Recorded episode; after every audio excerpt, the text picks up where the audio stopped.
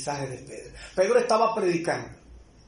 Y, y ahora entonces es el mismo mensaje de la semana pasada, pero que en la diapositiva número 14, ahí arrancamos con la segunda parte.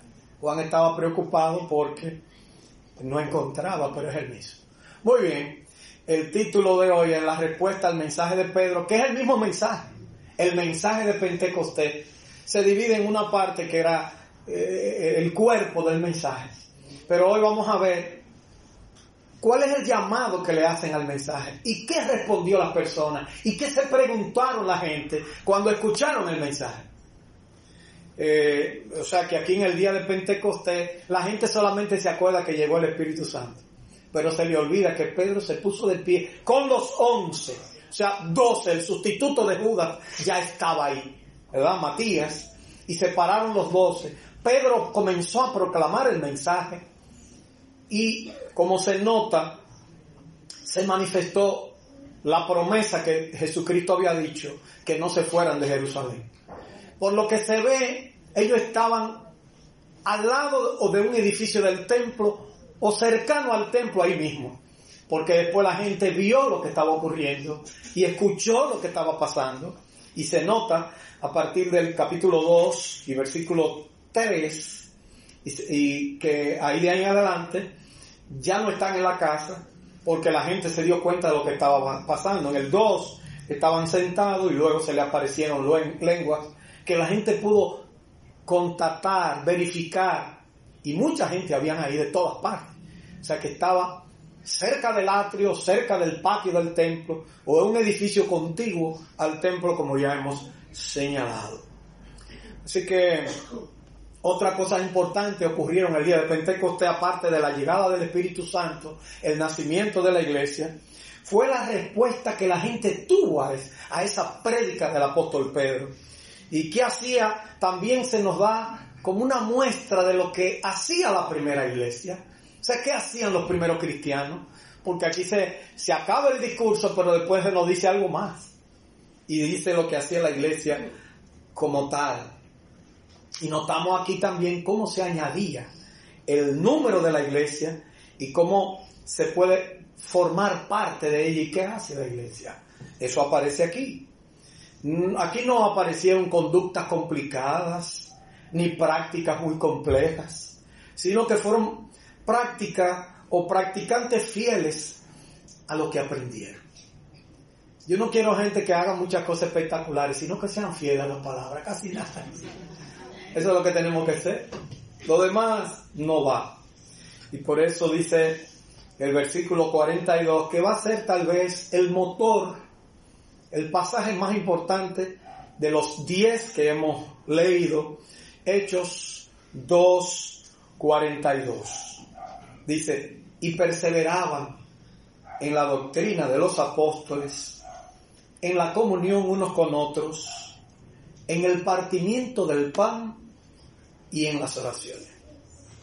Así que la respuesta al mensaje se puede bosquejar de la manera siguiente. Número uno, cómo llegar a pertenecer a la iglesia. Y número dos, ¿en qué se ocupa la iglesia? ¿En qué debe ocuparse ya lo que es la iglesia? Fíjense usted que el mensaje se acabó, pero hubo respuesta al mensaje. Y el autor Lucas se toma la licencia de decirnos qué hacía la iglesia ¿Cómo llegar a pertenecer a la iglesia? La pregunta importante es hecha dentro del discurso comprobando por lo que oyeron, comprendieron lo que se ve, la magnitud del problema y a qué se estaban enfrentando. Muchas veces se escucha un mensaje, se escucha un discurso, se escucha una predicación y la gente piensa que no es con ellos que están hablando. Qué bonito, eso es como un recuento histórico. Pero fíjense que la gente a la que Pedro le abrió, le, le habló, le presentó el mensaje, ellos entendieron que fue para ellos. Y nosotros también queremos decirle que el mensaje que aparece aquí es para todos nosotros, igual que el de Pedro. Es lo mismo. No podemos echarlo a un lado, soslayarlo. Y lo que conecta todo este mensaje del 37 en adelante, es el 36, que dice lo siguiente. Sepa pues ciertísimamente toda la casa de Israel, que a este Jesús, a quien vosotros crucificasteis, Dios le ha hecho Señor y Cristo. Ustedes son responsables. Eso fue lo que, lo que le estaba diciendo. Este mensaje no es un mensaje para decir, wow, mira cómo mataron a Cristo. Y eso, son malvados. Matan a Cristo. Ustedes, dice, dice Pedro, ustedes lo crucificaron. Yo me atrevo a asegurar que no todos los que estaban ahí lo mataron al Señor. Ni fueron ellos que tal vez no vocearon, tal vez era otro grupo que vinieron nuevos para la fiesta. Eh, y a veces mucha gente se ha hecho el argumento que si, que quiénes son los culpables de la muerte de Cristo. Hay, hay, personas que no quieren saber de los judíos porque ellos dicen eso fue lo que mataron a Cristo. Pero Cristo era judío. Y los, y los doce apóstoles, ¿dónde eran? También judíos. Y la primera iglesia, ¿dónde nació? En Jerusalén. Los que mataron a Cristo son culpables, pero déjeme decirle algo. Los que estamos aquí también somos culpables de la muerte de Cristo. Porque era necesario. Pero nosotros también, si no aceptamos ese mensaje, entonces somos doblemente culpables. Porque si Él murió por mí, entonces yo lo dejé, yo fui que lo maté en un sentido porque fue por mí que lo hice. Cristo ofreció su vida voluntariamente porque era necesario. Pero alguien pudiera decir, bueno, eso no fue por mí. No, te equivocaste, fue por ti. Tú puedes decir, yo soy culpable de la muerte de Cristo. Porque fue por mis pecados que Él murió. De ahí que esa es una discusión que no vamos a entrar nunca. Y todos los creyentes de todos los tiempos tienen que entender, que entender. Es importante reconocer que todos debemos identificarnos con la realidad de que Cristo ha sido crucificado por mí. Oigan lo que estoy diciendo. Segunda persona, por mí, pero también por ti. No por ellos, sino por ti y por mí. Que al igual que los judíos somos responsables de esa muerte por la realidad de nuestros pecados. Pedro lo declara muy enfáticamente en su, carta, más tarde, que fue quien dijo el discurso. Y dijo en primera de Pedro, no hay más diapositiva. Capítulo 1, versículo 18 en adelante. Sabiendo que fuisteis rescatados de vuestra vana manera de vivir, la cual recibisteis de vuestros padres, no con cosas corruptibles como oro o plata, sino con la sangre preciosa de Cristo, como de un cordero sin mancha y sin contaminación. Y oigan lo que dice Pedro, yo puse el contexto, pero el versículo clave es el 20. Dice, ya destinado desde antes de la fundación del mundo, pero manifestado en los postreros tiempos por amor de vosotros. La razón principal fue usted, la razón principal fui yo, fue por nosotros. Que, lo que pasa es que nosotros y vosotros, eso yo como muy bonito, es por mí, te puede decir fue por mí, destinado desde antes de la fundación del mundo. Ahora yo no hubiese querido ser Judas, ¿no? aunque, aunque la situación es difícil, pero no hubiese querido serlo. Gracias a Dios que yo no lo fui, ¿verdad? Pero tampoco hubiese querido serlo. Y como dice el versículo 21, y mediante el cual creéis en Dios, quien les resucitó de los muertos y le ha dado gloria para que vuestra fe y esperanza sean en Dios. La pregunta es, que viene ahora es una pregunta fundamental. Versículo 37.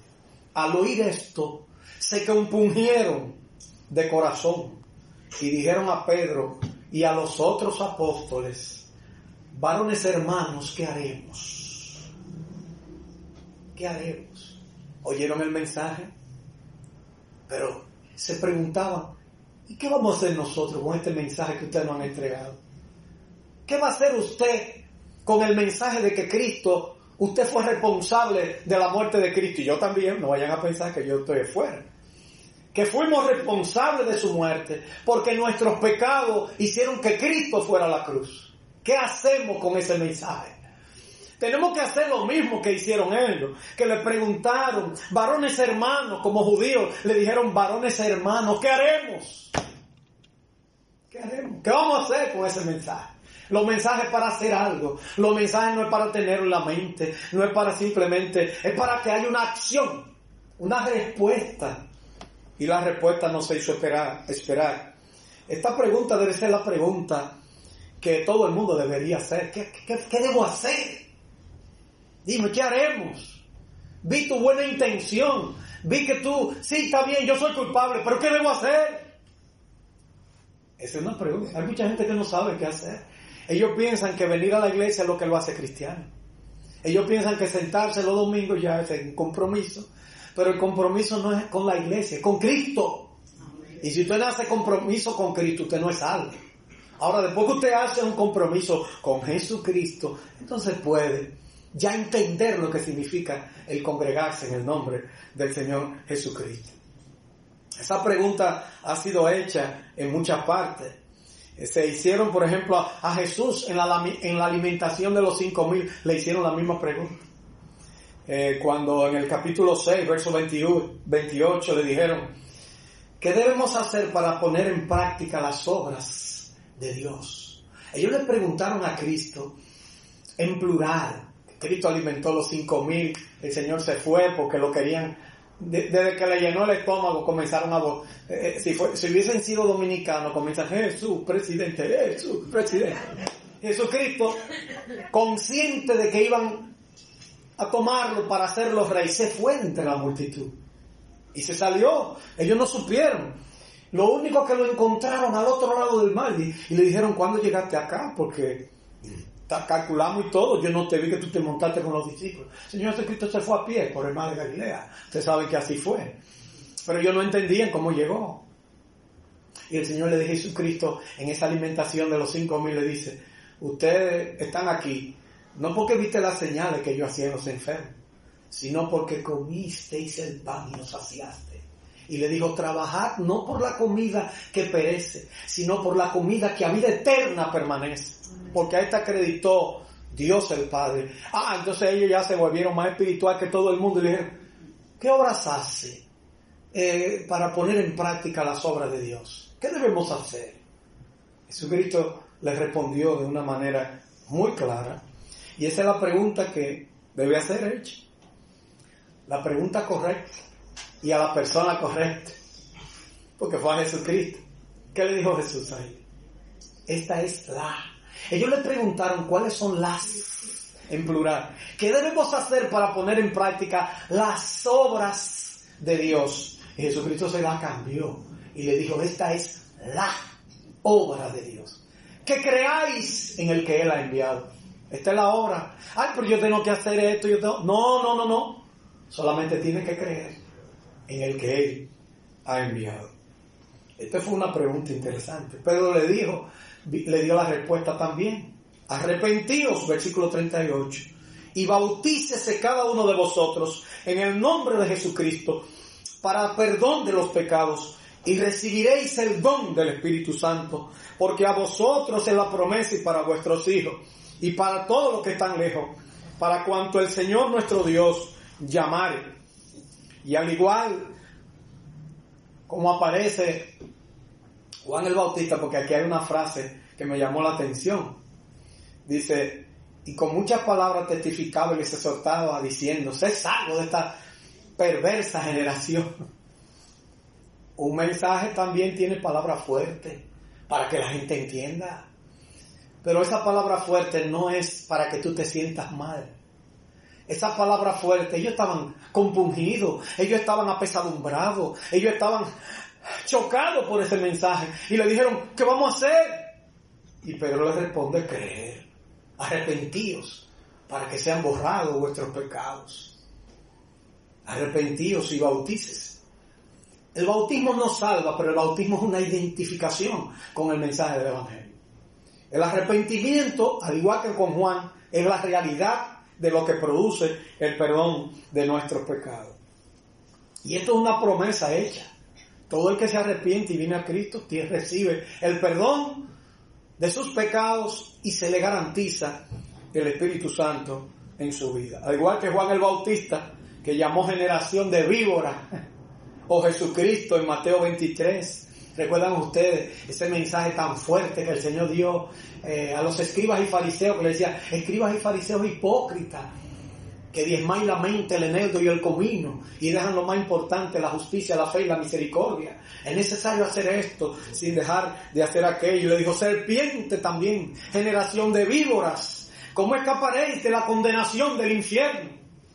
El Señor Jesucristo también le hizo preguntas duras. Señores, esas preguntas son duras, pero no es para que tú te sientas mal, sino para que tú llegues a los pies de Cristo para que entienda que hay respuesta a esa pregunta.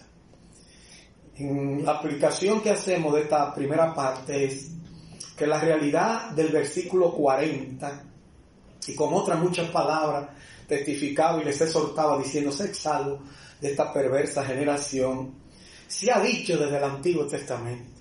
Con Isaías todos los sedientos, dice Isaías 55, a todos los sedientos venid a las aguas y a los que no tienen dinero, venid comprar sin dinero y sin precio vino y leche. Dice, ¿por qué gastáis el dinero en lo que no es pan y vuestro trabajo en lo que no sacia? Venid y se deleitará vuestra alma con grosura.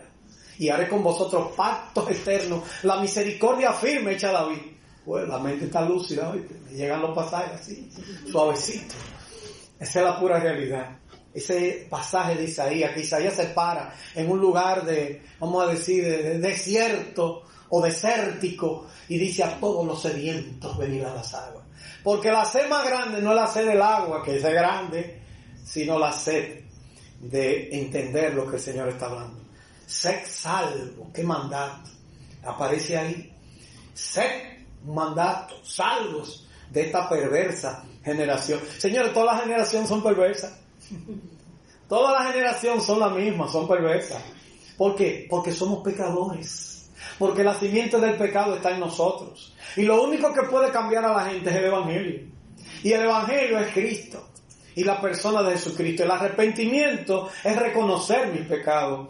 Y reconocer que el que me puede perdonar es el Señor. Sed salvo de esta perversa generación. Fue la exhortación del versículo 40, pero el 39 dice, porque a vosotros es la promesa.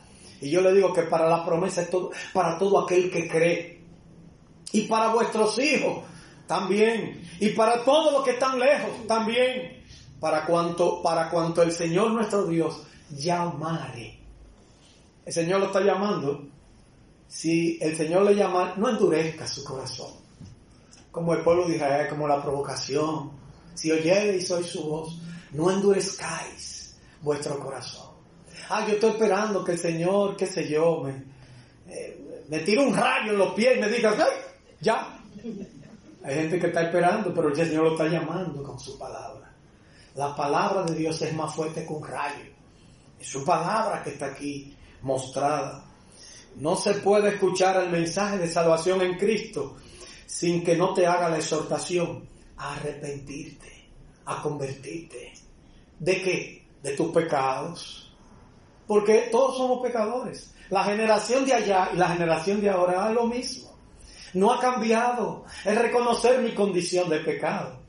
Y hoy es una buena oportunidad, si usted no lo ha hecho, para arrepentirse, para llegar a los pies de Cristo. Arrepentido significa aquí algo más que lamentarlo.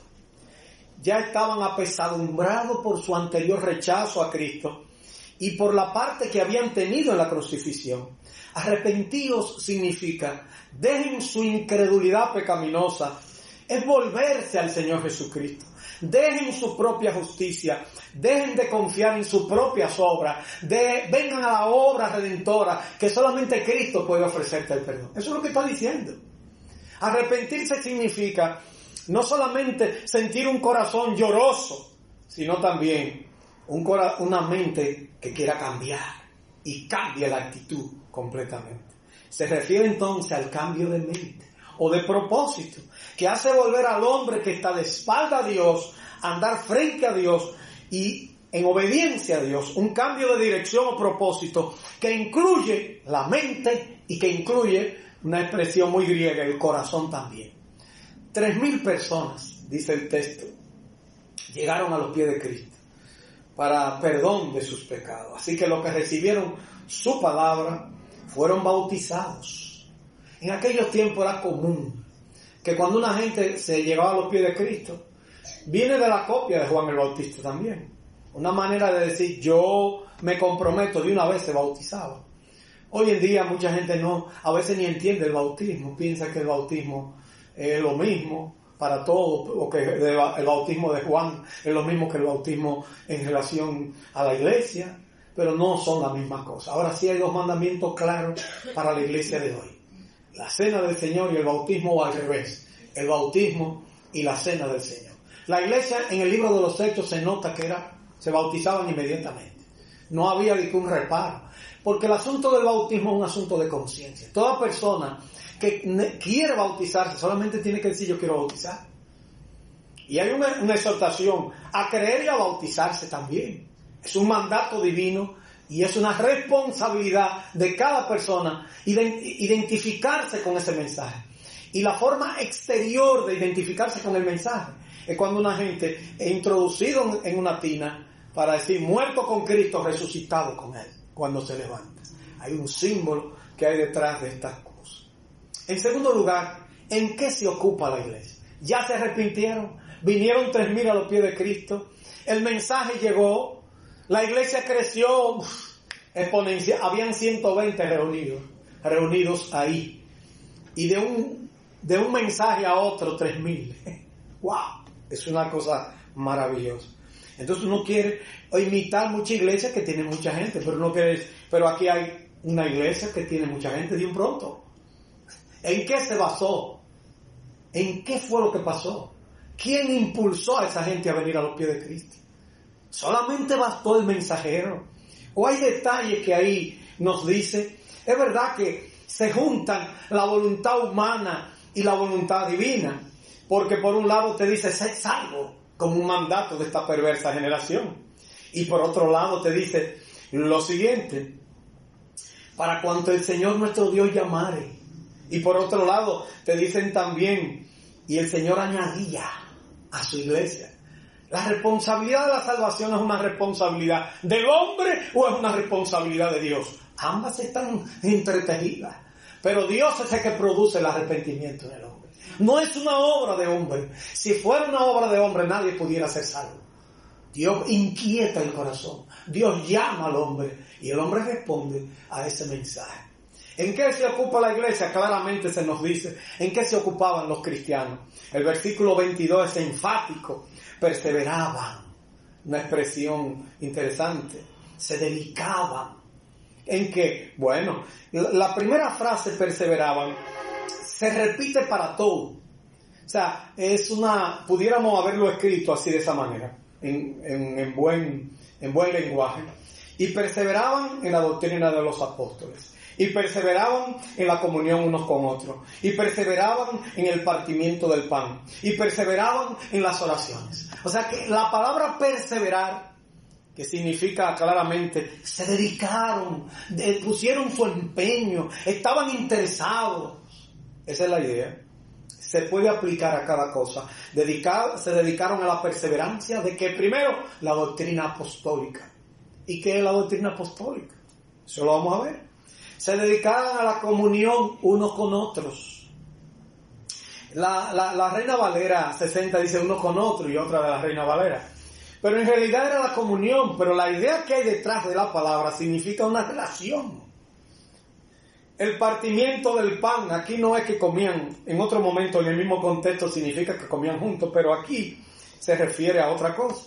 Las oraciones, que era lo que hacía la iglesia. Otra cosa, compartía sus bienes. Y otra cosa, dice el versículo 47, que no se puede pasar por alto, el último versículo de este capítulo 2. Dice, alabando a Dios y teniendo favor con todo el pueblo y el Señor añadía cada día a la iglesia los que habían de. La iglesia entonces se dedicaba o perseveraba en la doctrina de los apóstoles, en la comunión uno con otro, en el partimiento del pan, en las oraciones, compartía sus bienes alabando a Dios.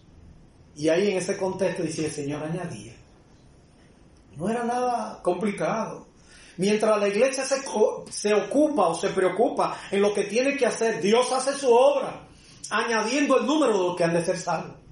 La iglesia tiene que ocuparse en estas cosas. Qué hermoso trabajo realizaba la iglesia, pero no era tan como tan espectacular. Qué sencillo trabajo, aparentemente, pero qué efectiva fue esa iglesia. Hoy en día se realizan muchas cosas en la iglesia, pero el problema es que cada uno atiende a sus necesidades. Y es por eso que, por lo que la efectividad de la iglesia no ha sido tan grande hoy en día. Esta gente tenía menos recursos que los hermanos de hoy. Esta gente no tenía nada, había una, una, problemática en Jerusalén, por eso había una hambruna y había un problema. Y ellos tuvieron que compartir, muchos de ellos, sus necesidades. Toda iglesia, en primer lugar, debe tener doctrina. Ay, no me hable de doctrina, hay mucha gente que dice así, porque la doctrina es un problema. ¿Qué es lo que significa la palabra doctrina? Enseñanza. Lo que pasa es que usted hace enseñanza, usted doctrina, malo o bueno usted la hace, porque todo el mundo hace doctrina o enseñanza. Ahora aquí dice, le pone apellido, no es la mía, sino la que perseveraban los apóstoles, porque los apóstoles fueron el fundamento. Ellos se pusieron sobre Cristo, como dice Pedro y también Efesios, y de ahí la iglesia se levantó en el fundamento de los apóstoles y profetas, siendo la principal piedra del ángulo Jesucristo mismo. Toda la iglesia entonces eh, tiene que basarse ahí. Debemos estudiar lo que escribieron cada uno de ellos. Y esto nos dará la oportunidad de tener un mejor resultado en nuestro testimonio, en nuestra evangelización personal, en nuestra relación con nuestra familia. La comunión uno con otro, así lo dice la Reina Valera 60, le dije. Pero en realidad la idea es mutualidad. Porque el, traductor se da cuenta que si pone comunión solo la gente no lo va a entender. Porque la palabra que hay ahí significa relación, coinonía, ¿verdad? Mutualidad, participación, que ya la estudiamos en otro contexto. El partimiento del pan se refiere aquí a la cena del Señor, que es un mandato claro, al igual que el bautismo, que se menciona aquí como de inmediato, el bautismo como tal. Pero la iglesia partía el pan. El partir el pan es eh, la cena del Señor. Las oraciones. Las oraciones tienen que ser parte de la formalidad de la iglesia. Las oraciones son el fundamento. Por eso, aquí, se aquí pueden venir dos gente a la oración. Aquí hay que seguir orando. Y vamos a orar. Porque es obligado que hay que orar. Es una necesidad de la iglesia. Lo único que aquí la iglesia estaba encendida. Y eso es lo que uno quiere ver y alabando, dice el versículo 47. Es la característica que se ve como parte integral de lo que debe hacer la iglesia. Eso es lo que debe hacer la iglesia, lo que dice ahí, lo que estaba haciendo la iglesia. No era nada complejo. Las oraciones y alabanza me gustan mucho porque en medio de todo eso, el alabanza aparece de último. Porque si ustedes no, si ustedes leen versículo 46 y 47, que son los últimos dos versículos del capítulo 2, dice, y perseverando, otra vez la palabra, perseveraban, perseveraban, y aquí dice, y perseverando unánimes, con una, un solo cuerpo, todo el mundo tenía la misma pensamiento, el mismo sentido, no había que llamar a nadie, no había internet, no había WhatsApp, no había que recordarle a nadie con una llamada, no, perseveraban unánimes cada día en el templo, porque ellos iban al templo también. Iban a la hora, como se ve en el libro de los Hechos, a las 3 de la tarde a la oración, y partiendo el pan en las casas. Y ahí posiblemente se refiera, tal vez en ese contexto, en ese momento, a comer de verdad.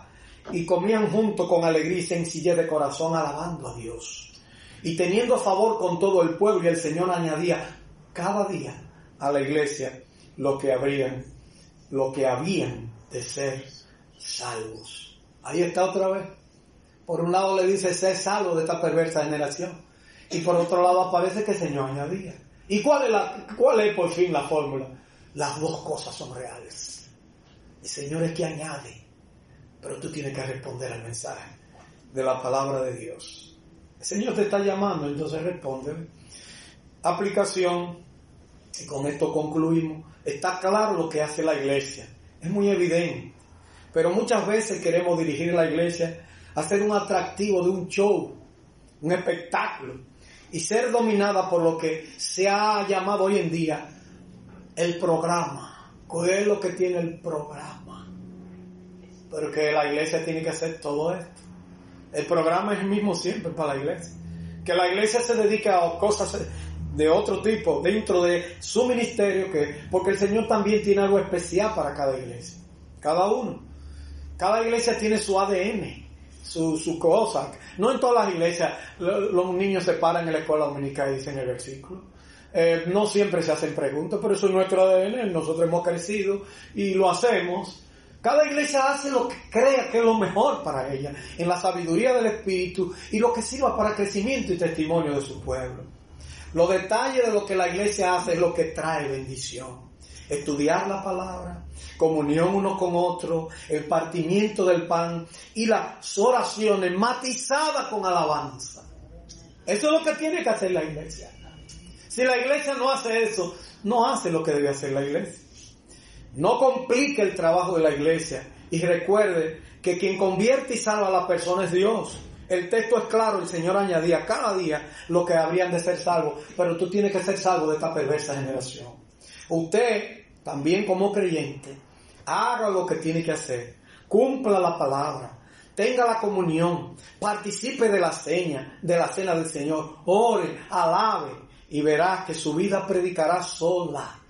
Y cuando abra la boca todos lo escucharán porque estarán respaldadas por una vivencia, por una práctica y verán a Cristo en usted. Y van a decir, ¿y qué persona es? Simplemente que ha llegado a los pies del Señor Jesucristo. La verdad es que el llamado a un mensaje siempre está ahí. Ellos respondieron a este mensaje. Ellos respondieron de una manera especial. Tres mil personas respondieron al mensaje. ¿Y cuántas personas van a responder aquí al mensaje? Si usted ya ha respondido al mensaje, entonces tiene que hacer lo que dice la palabra. Perseverar en lo que dice la escritura. No le agregue más, comience ahí, que es la base. Si usted hace eso ya, lo demás viene solo. Perseverar en la doctrina de los apóstoles, en la comunión uno con otros, en el partimiento del pan y en las oraciones, alabando a Dios. Y el Señor añadía a su iglesia el número de los que habían de ser salvos. ¿Qué le parece? Qué sencilla es la palabra de Dios cómo el Espíritu Santo se manifiesta y hace la obra en nosotros. Oremos. Señor, gracias. Gracias porque tu mensaje es un mensaje claro, que debe ser respondido. Aquellos que han escuchado, Señor, que puedan acercarse, si no entienden, y han escuchado que estas palabras se han dicho para ellos, que puedan decir, ¿qué debo hacer? ¿Qué tengo que hacer? Solamente arrepentirse, reconocer que son pecadores venir a los pies de Cristo y ser salvo, como dice tu palabra. Ayúdanos, Señor, a proclamar esta verdad, pero también a vivir como, como la iglesia debe vivir, haciendo la obra que la iglesia debe hacer. Te lo pedimos en el nombre de Cristo, tu amado. Bueno, el mandato, el llamado está